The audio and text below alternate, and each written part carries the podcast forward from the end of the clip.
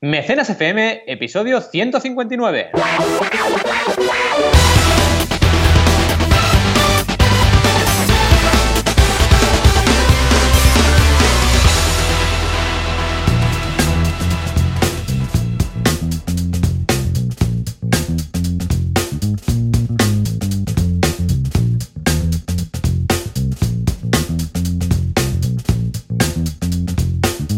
Bienvenidas y bienvenidos a Mecenas FM, el podcast donde hablamos, ya sabéis, de crowdfunding. Y yo soy el aburrido, solo digo crowdfunding y no digo cosas diferentes y creativas como Juan, porque si no, porque si no, aquí no puede ser. Oye, pues ya estamos aquí, como siempre, cada semana, ya sabéis, Joan Boluda, consultor de marketing online, director de la academia boluda.com, director también de su late show increíble en YouTube.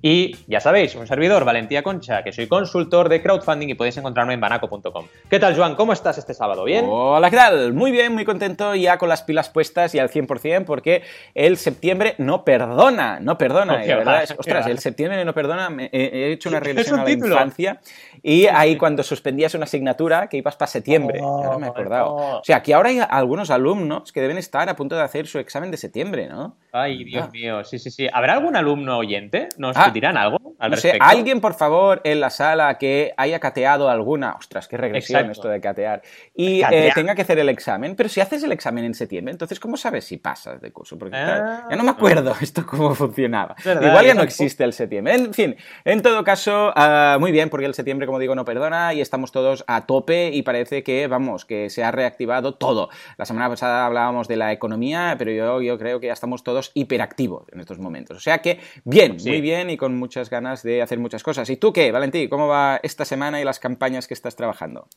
Pues on fire, on fire porque de verdad que se han estrenado muchas campañas y seguimos estrenando.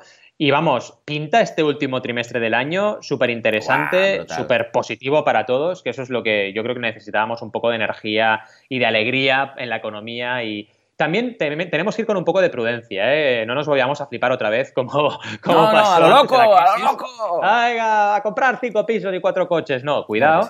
Pero oye, que la gente esté más tranquila se agradece un montón. Es que se nota en todo, ¿eh? Se nota en el ritmo de trabajo, se nota en el trato de la gente, se nota en la alegría que hay también eh, para poder, por ejemplo, pagar a proveedores y todo esto, que también es importante. Yo trabajo con mm. mucha gente que colabora conmigo y oye, eh, siempre es importante el tema de garantizar pagos, etcétera. Se nota en todo y esto es interesantísimo para todos los que estamos emprendiendo, porque si hemos pasado el valle del desierto, ¿no? Si hemos pasado la parte complicada que era emprender en tiempos de escasez, digamos, o de crisis. Bueno, ahora ya. Ahora, vamos, lo tenemos más fácil, ¿no? Así que a por ello. Claro que sí. Muy claro contento, que sí. muy contento. ¿Tú pues mira, con, con, esta alegría y esta felicidad y esto todo, vamos a ver las sí. noticias de la semana. Es verdad, vamos a por ello. ¿Es un pájaro? ¿Es un avión? No, es un Pokémon. Vamos a, ver la anatomía Pokémonil. Llámale infectado, llámale zombie, llámale monstruo, llámale como quieras, pero hazlo en Resident Evil sobre tu mesa. Finalmente, con esta música hablamos de la desaparición de un periodista. ¿Qué ha pasado? El crowdfunding se lo ha comido. Vamos a ver qué ha pasado con este periodista que ya no está. Eh, eh, ¿qué, qué, qué te parece? Vamos subiendo el nivel, ¿no? ¡Brutal! Eh, me, me autoaplaudo, por favor. Ahí estamos. Claro que sí, claro que sí. Eh, muy bien, muy bien. Me gusta mucho esto, ¿eh? El próximo programa lo haremos solo con titulares. Venga, finalizamos. Muy bien, muy bien. Super noticias. Somos críos, somos críos. Al fin y al cabo, con juguetes caros. En claro, fin, venga, mete un poco de luz a todo esto que he dicho. A ver de qué va. Empecemos con los Pokémon. Lo primero es que, vamos, esto no es que sea una noticia, es una campaña, pero es que me parece tan noticiable que mm. lo hemos transformado en noticia, ¿no? Eh, anatomía Pokémon, es decir, así como suena, te ves aquí a Pikachu y compañía, porque yo tampoco soy muy Pokémon maníaco, uh -huh. eh, y al lado ves su esqueleto, eh, sus vísceras, cómo son por dentro, ¿vale? Así de fácil, así de sencillo, así de friki, porque es verdad. Lo primero que me pregunto con esto es, perdona que te interrumpe, pero esto, claro, no es, no es oficial de los señores Pokémon, ¿no? Okay, Con va, lo que... Uh, ¿Qué ha pasado aquí? ¿Les han dejado hacerlo? Pues supongo que sí, porque esto lo ve Nintendo y, y le pilla un ataque, ¿no? Pero, pero bueno, es una guía no oficial mm. y claro, es lo de siempre, hasta cierto punto, qué es legal y qué no es legal. Si tú te pones a hacer un fanart, hmm. ¿vale? no te craquean, ¿no? No te destrozan. Entonces, aquí lo han permitido. Pero, por ejemplo, me gusta mucho tu comentario porque recuerdo una campaña de Juego de Tronos que HBO dijo, no, no, no, esto no lo puedes hacer así, y se tuvo que cancelar la campaña, ¿vale? Entonces, depende mucho de si se enteran, si no se enteran, del éxito que tiene, de si está rozando o no rozando la legalidad de, los derechos de cada personaje, etcétera, ¿no? Aquí lo que ves es lo que decía, cada uno de los personajes, Balbasur, Pikachu y compañía, y eh, ves su anatomía, ¿vale? Cómo tienen los órganos internos, cómo tiene su esqueleto. Es súper friki, ¿vale? mucho, mucho nivel friquismo alto. Sí, súper noticiable, ¿no? De hecho, un poco la muestra, lo que queríamos demostrar con esta noticia es que se puede crowdfundear de todo. A ver, hay mercado para todo en la vida y si te a poner alguna vez... Es que es la hostia. Es que, o sea, una guía de anatomía de, una cosa ficticia. Pues sí. De los Pokémon, exacto. Pues hay gente que lo quiere ver, es así, ¿no? Es brutal. Y ya digo, 34.526 dólares y 643 mecenas. Así que hay 643 personas que han apoyado este proyecto, ¿no? Y me encanta, pues, cómo lo han presentado y todo, ¿no? Básicamente era una noticia que queríamos traer, no analizar la campaña, pero sí que le echéis un vistazo porque mm. es muy friki y bueno, igual os interesa, yo qué sé, es anatomía Pokémon, es, vamos, la asignatura del colegio que todos suspendíamos en septiembre, ¿no? Pues ahí está. Madre mía, qué surrealista. No, no, lo veo bien, lo veo muy interesante. La verdad es que a partir de ahora, cuando alguien tenga, vamos, eh, ese argumento que te diga a veces, que creo que ya mm, es insostenible, que no todo se puede crowdfundear, pues bueno, esto es un ejemplo de decir, ¿qué te parece esto? Y si esto se puede, pues todo se puede. En fin, en todo caso, va, venga, hablando de frikis, ¿qué pasa con Resident Evil? Sí, sí, seguimos con noticias porque eh, Resident Evil eh, se transforma en juego de mesa y cómo no va a ser menos eh, que se transforma en juego de mesa con Kickstarter y con una campaña de crowdfunding. De hecho, perdón para los fans de la, de la saga, que hmm. yo tampoco soy. Me gustan mucho los zombies, pero no he jugado nunca Resident Evil. Es Resident Evil 2, ¿vale? Que supongo que tiene importancia que diga el 2, ¿vale? Eh, se han cerrado todos los acuerdos, dicen, eh, a nivel de licencia. Aquí hablamos de la licencia con Capcom, ¿vale? Porque evidentemente. Claro, eso es lo que te voy a preguntar, porque esto no lo ha hecho Capcom, ¿no? No, pero aquí están todos los acuerdos. Claro, es que a ver, es diferente. Vale, hago una guía friki de anatomía Pokémon. Bueno, pues Nintendo la deja pasar porque ya le interesa.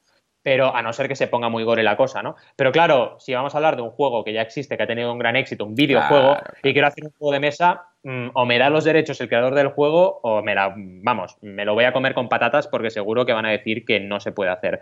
Y esto es muy arriesgado, ¿eh? Porque lanzar una campaña de crowdfunding, tener éxito y que luego te hagan cerrar esa campaña, es muy lamentable y muy no solo es triste, sino que también es muy arriesgado para tu imagen de marca como emprendedor, como proyecto creador, etcétera, ¿no? Hay que ir con mucho cuidado. Eh, de hecho, bueno, presentan en la noticia eh, que va a haber este juego, que será para otoño 2017, así que todos los fans de Resident Evil 2 que nos estén escuchando ya saben que tendrán en Kickstarter ese juego de mesa en eh, otoño. Es muy interesante, fijaos, y esto podemos hacer muchas eh, conclusiones, como eh, van saliendo noticias de campañas que se van a estrenar antes de que se estrenen. Esto es pre-campaña, señoras y señores, ¿vale? Una cosa que se puede hacer antes de lanzar la campaña es eh, lanzar una nota de prensa a los medios antes de tener el juego. Claro, evidentemente, antes de tener la campaña estrenada. Evidentemente, si hablas del juego de mesa de Resident Evil 2 y te está haciendo el post gamereactor.es, pues tienes muchos puntos de que te publiquen. Seguramente el país y la vanguardia esto no lo van a publicar. Pero si tienes muy claro el nicho, si tienes muy claro los medios de referencia, te puede ayudar, ¿no? Y hablan de estas noticias. Eh, por ejemplo, hablan también de un juego como Dark Souls, de Official Board Game, que batió récords y que en este, en este medio también hicieron eco, se hicieron eco de ello, ¿no? En fin, ¿qué te parece esta revolución de los juegos de mesa? Lo veo muy bien, la verdad es que hemos visto ya, bueno, desde que empezamos este programa hace más de 150 episodios, eh, que el tema de los juegos de mesa es algo que funciona muy bien. Incluso dedicamos algún programa solamente a temas de, juegos de mesa, o sea que imagínate. Y eh, espero que, eh, vamos, todos, todas las iniciativas en este sentido funcionen igual de bien, estén estupendamente, vamos, funcionando y sobre todo eh, y esto es lo importante, ojo el tema de, las, eh, de los permisos, de las patentes, de, vamos, de los derechos de explotación, etcétera. O sea que en, estos dos, en estas dos noticias que traes hoy iniciales, pues hemos visto que eh, juega un papel fundamental. Entonces, algunos de estos sitios, incluso creo que Star Wars tiene, se sacó una guía, precisamente porque pasó algo parecido con un fan art de estos, un vídeo, una, una pequeña, bueno, era una pequeña movie, ¿no? De hecho, eh, que estaba tan bien hecha y utilizando incluso algunos actores oficiales y tal, que tuvo que la gente de Lucas decir, a ver, vamos a hacer una guía para lo que se puede hacer y lo que no se puede hacer. Sí, bueno, me pues acuerdo, me acuerdo. informaros eh. de todo esto, informaros y seguramente si vais a las páginas web oficiales o a las empresas oficiales vais a ver algo, un poco de listado, no os digo una guía, pero de lo que se puede y no se puede hacer. O sea, en este caso, lo que dices tú, bueno, una cosa es una guía friki que va a sacar 34.000 euros seguramente, de, o 35 o 50.000, eh, que para Nintendo esto es, nada, y la otra es, hey, un juego de mesa. Eh, ojo, ¿eh? Ojo con lo que hacemos y ojo con... Más que nada porque si lo montáis y después os lo chapan a la mitad, pues todo esto que habréis perdido. O sea que, muy bien, muy bien, lo veo estupendo. Y ahora nos vamos a la desaparición. ¿Qué ha pasado? Sí, de verdad que yo alucino bastante con los titulares a veces, ¿no? Pero bueno, eh, la misteriosa desaparición de una periodista sueca tras el hundimiento de un submarino en Dinamarca, ¿vale? Hmm. Bien, resulta que, bueno, esperemos primero que esté bien Kim Wall, que es la periodista, pero esta policía, eh, perdón, esta periodista mm, ha desaparecido, no sabe dónde está, eh, está en paradero desconocido y resulta que iba a bordo de un submarino, que hmm. el submarino había sido financiado por crowdfunding, ¿vale? Ah, Se llama UC3 Nautilus y de hecho a mí me suena, me recuerdo haber, hablado, hablamos esta campaña. Sí, señor. Sí, sí, UC3 Nautilus que eh, se ha hundido, ¿vale? No, no, ha podido, no ha podido sobrevivir a uno de sus viajes el submarino y ha desaparecido esta periodista. Claro, vale, ¿hasta qué punto podemos poner aquí el crowdfunding en el centro de la noticia, no?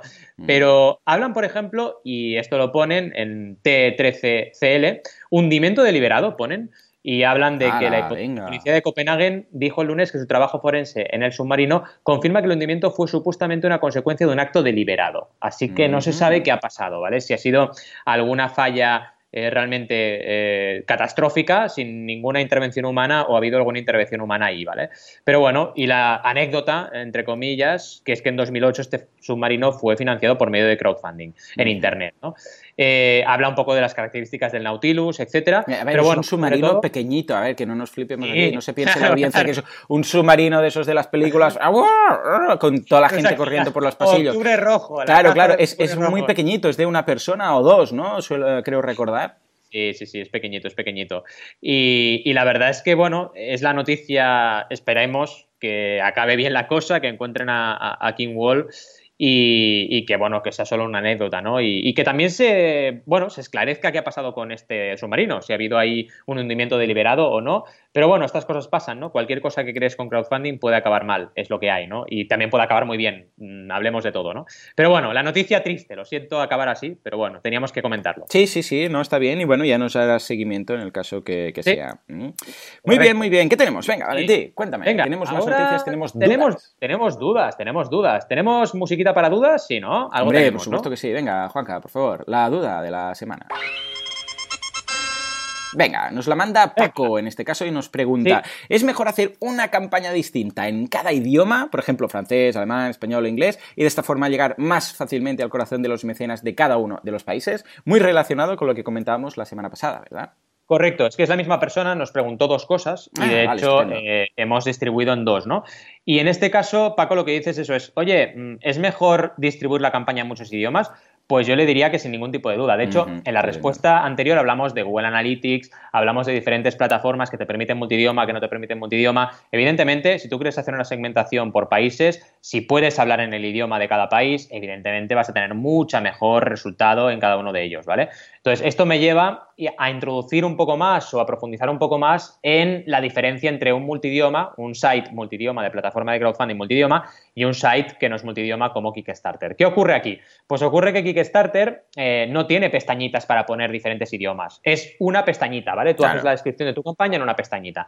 ¿Qué soluciones tienes si quieres hacer multidioma? Solución 1, la, ponga, la pongo toda en inglés y abajo toda en castellano. Claro, ¿qué problema tiene? Que tienes que hacer un scroll infinito para llegar a la versión en castellano.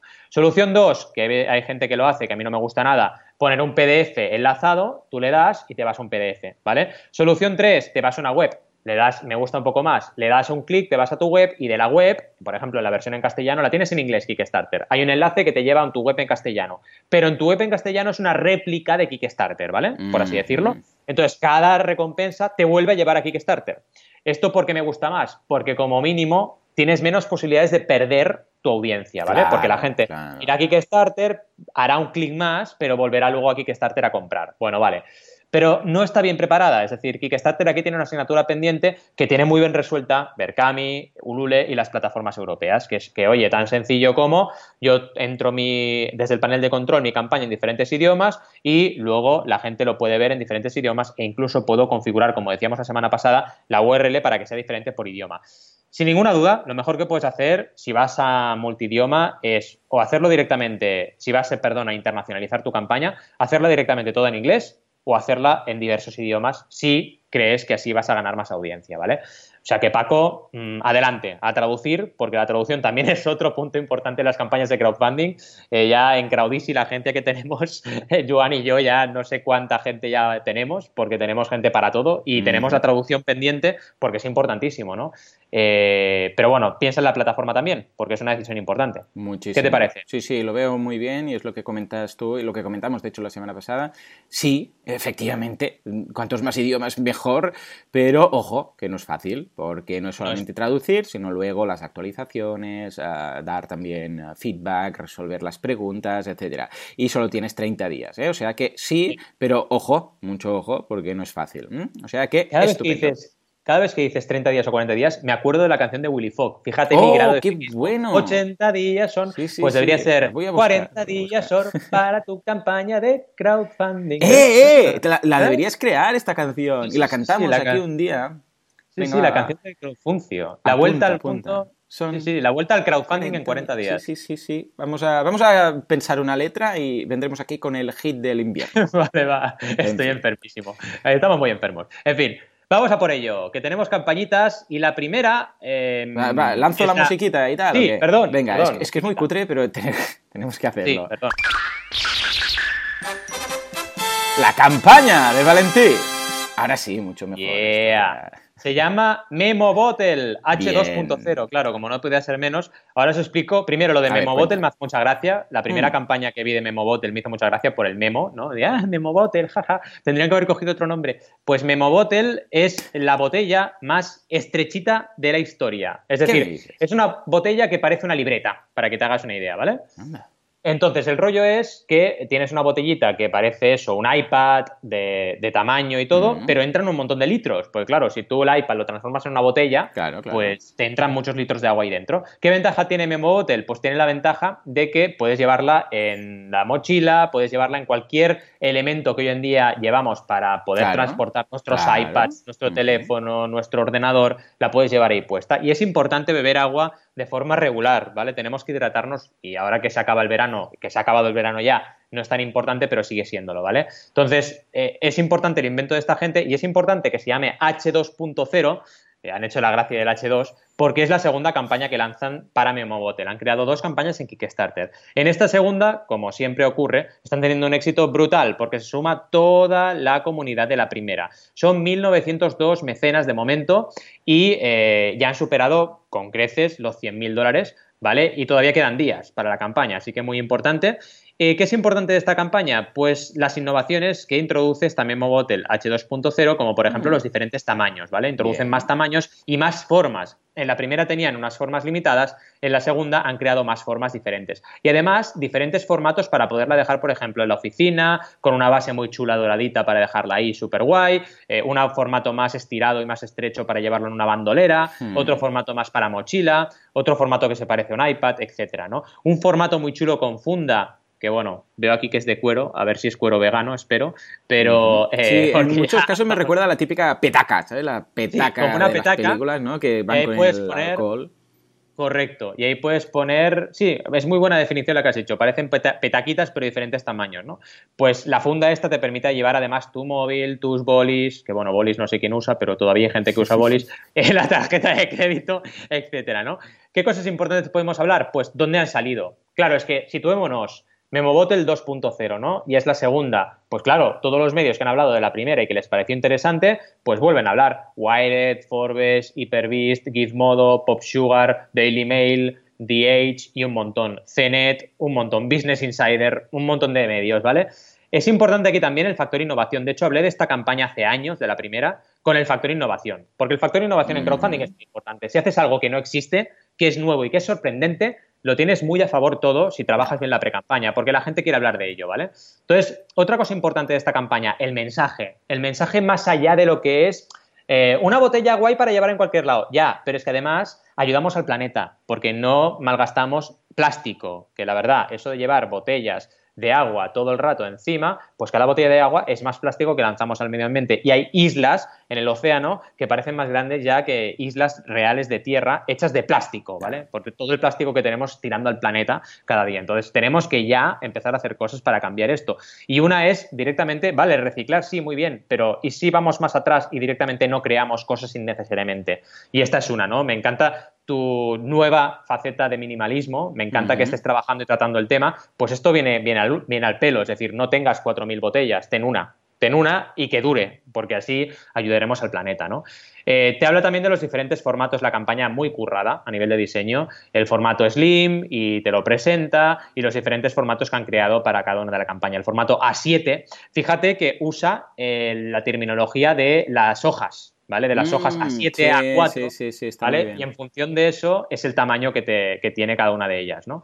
Está súper trabajada la campaña, es increíble. Las recompensas, quizás cada una de ellas son un poco largas de descripción, porque además ahora Kickstarter te añade un apartado que puedes incluir con puntitos, con bullet points, todo lo que añade esa recompensa. Entonces tienes toda la descripción y encima los puntitos de lo que incluye. Son muy largas de leer, pero está muy bien trabajada a nivel de diseño y eso evidentemente la conversión eh, ayuda, ¿no?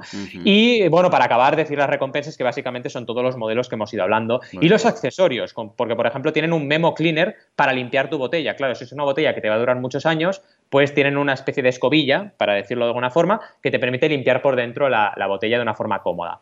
¿Qué te parece? A mí me encanta. Lo veo muy chulo, la verdad es que es súper práctico porque alguien dirá, bueno, pero esto qué gracia tiene. Bueno, básicamente que intenta meter una botella en una... Por ejemplo, la, mochila que llevo yo, muy, que es muy, eh, muy ligera y muy finita, pues claro, queda ahí un pedazo voltaco que dices, madre mía, pero esto qué, qué, ¿no? Y esto lo que hace es lo que también me recuerda a algunas mochilas del Decathlon que llevan incorporado, que para excursionistas lo que hacen es, es una bolsa. Es una bolsa eh, plana también, que va incorporada dentro de la mochila y entonces en algunos casos incluso hay como un tubito y vas mm, bebiendo y tal, ¿no? Pero claro, esto es para deportistas que van por montaña y tal. En este caso, pues también aprovechan eh, esta forma plana para colocarlo dentro de la, de la mochila sin que quede ahí, bueno, que ocupe un cacho o tengas que ponerlo en el lateral, etcétera. ¿Por qué? Porque no todo el mundo va con mochila a la oficina, ¿no? Normalmente pues, la gente va con sus portfolios y tal. Y esto es muy práctico, muy cómodo y creo que la campaña está muy bien elaborada, o sea que estupendo. Sí, sí, sí. La verdad es que es súper chula. Y bueno, tengo ganas de que nos traigas tu mm. campañita porque me gusta mucho. Me suena a Sons of Anarchy, seguramente no tiene que ver. Sí, igual sí, igual sí. Igual sí, no lo sé. Yo lo pensaba cuando le dijiste, venga, vamos a por la campaña de Joan. Efectivamente, es, una, es un título que era un poco misleading, porque es Goats of Anarchy, ¿eh? las cabras de la anarquía, dirías, bueno, y además eh, por el icono, que se vea una, una, cabra con unas gafas de sol así como retro, como unos coloritos y tal, pues dices, esto es un álbum, esto es un álbum, es un grupo, Goats of Anarchy, ¿sabes? Aquí en vivo y en directo con todos ustedes, Goats of Anarchy, con su theme, me, me. Bueno, pues esto no es así, no es así, esto, uy, nos va mucho, ¿eh? eh hilos de la olla. Tendremos que hacer otro podcast en Viejuno. En fin, en todo caso, es un. Atención, es un santuario. ¿Os acordáis que la semana pasada hablábamos de un santuario? Pues en este caso, otro santuario. Fuerte aplauso, claro que sí. Es un santuario, pero solamente para cabras, ¿de acuerdo? Es Goats of Anarchy y is creating a sanctuary for goats with special needs.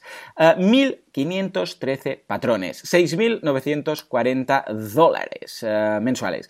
Bien, uh, varias cosas que decir de esta campaña muy interesantes. Para empezar, no tienen, no tienen prácticamente nada. Es, es, la campaña más rancia de la historia de las campañas y mira que hemos visto muchas. no tienen objetivos ampliados, esto por un lado, ¿eh? lo que decíamos del minimalismo, pero la otra, atención, es que el tema de las recompensas es de esas que me gustan a mí, tú ya lo sabes, que es ni más ni menos que una recompensa. Una, Valentí, una de un dólar, además, y es de estas, evidentemente, que dice una o más. Porque claro, si tú dices 1513, esto es el 1, 2, 3, ¿no? 1513 patrones. Tendríamos que poner de fondo la música del 1, 2, 3. Ya la buscaré para la semana que viene. y dices que sacan 6.940 eh, dólares al mes y que ah, la única recompensa es de un dólar, y la gente dirá, no me, no me salen los números. ¿Por qué? ¿Por qué no me salen los números? Bueno, porque es lo que decíamos, un dólar o más. ¿eh? Tú cuando haces esta aportación puedes hacerlo de un dólar o más bueno, evidentemente tienen muy poco escrito, hay poca cosa, hay evidentemente, bueno, sí que hay los posts para los patrones, ¿eh? Ah, pero ah, ah, ¿qué pasa aquí? Algunos diréis, no lo entiendo, mi no entender. ¿Por qué mi no entender? Porque cómo puede ser que una campaña tan poco elaborada pues esté funcionando tan bien, 1500 personas, 6900 y además en Facebook, atención, ¿eh?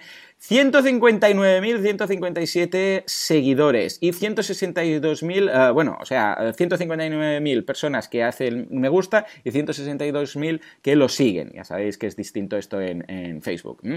Eh, bueno, pues, eh, eh, ¿qué pasa? ¿Qué pasa aquí? Bueno, pues os lo explico. Si vais a su página web, que es goatsofanarchy.com, que por cierto está hecha en Genesis, muy bien, pues veréis que se lo trabajan mucho. Hay muchísimas cosas. Y de hecho, esto es precisamente lo que ocurre en Patreon. Patreon es solo una de las cosas que hacen. O sea, es un, para, para que nos entendáis, Patreon es una pasarela de pago para ellos. O sea, mm. no están trabajando a fondo la campaña. Sí, evidentemente cuelga los vídeos ah, y actualizaciones, faltaría más ah, para los patrones, pero no es su principal ah, fuente de donaciones. De hecho, cuando vais a la página web y le dais al botoncito de Make a Donation o incluso veis cada una de, los, de las cabras que están y sus enfermedades y cómo las cuidan y tal, cuando haces eh, clic, eh, por ejemplo, en ellas, una, por ejemplo, va a Patreon. Eh, si, si, vais ahora en estos momentos a la home, ¿no? Hay una que por ejemplo, uh, clic para hacer uh, una aportación mensual, pues eso va a Patreon. Pero clic para ayudar, por ejemplo, a Goa, que es una de las cabras, pues esto va a GoFundMe. Uh, para hacer una donación única, un clic y vas a PayPal. Ah, para contribuir a través de regalar algo de Amazon, pues tienen su enlace a Amazon. Ah, luego, si quieres eh, dar una, hacer una donación puntual de 10, 25, 50 euros o otra cosa, pues eso va a PayPal. Ah, claro, ¿qué pasa con Patreon? Que Patreon eh, se lo toman como simplemente una pasarela más, de hecho. Es decir, bueno, pues si tú quieres hacer una aportación em, mensual, pues mira, aquí tenemos Patreon que nos facilita este sistema. Pero para cualquier otra cosa, pues se van a GoFundMe, se van a PayPal, se van a Amazon, se van a donde haga falta. O sea que lo veo interesante. ¿Por qué?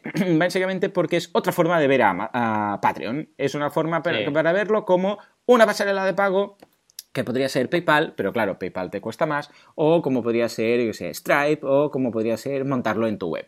Pero Patreon, pues bueno, les da también una cierta exposición que no tendrían en una pasarela privada. Poco más que contar en la campaña, o sea que me voy a pedir la opinión del experto, Valentí. ¿Cómo ves?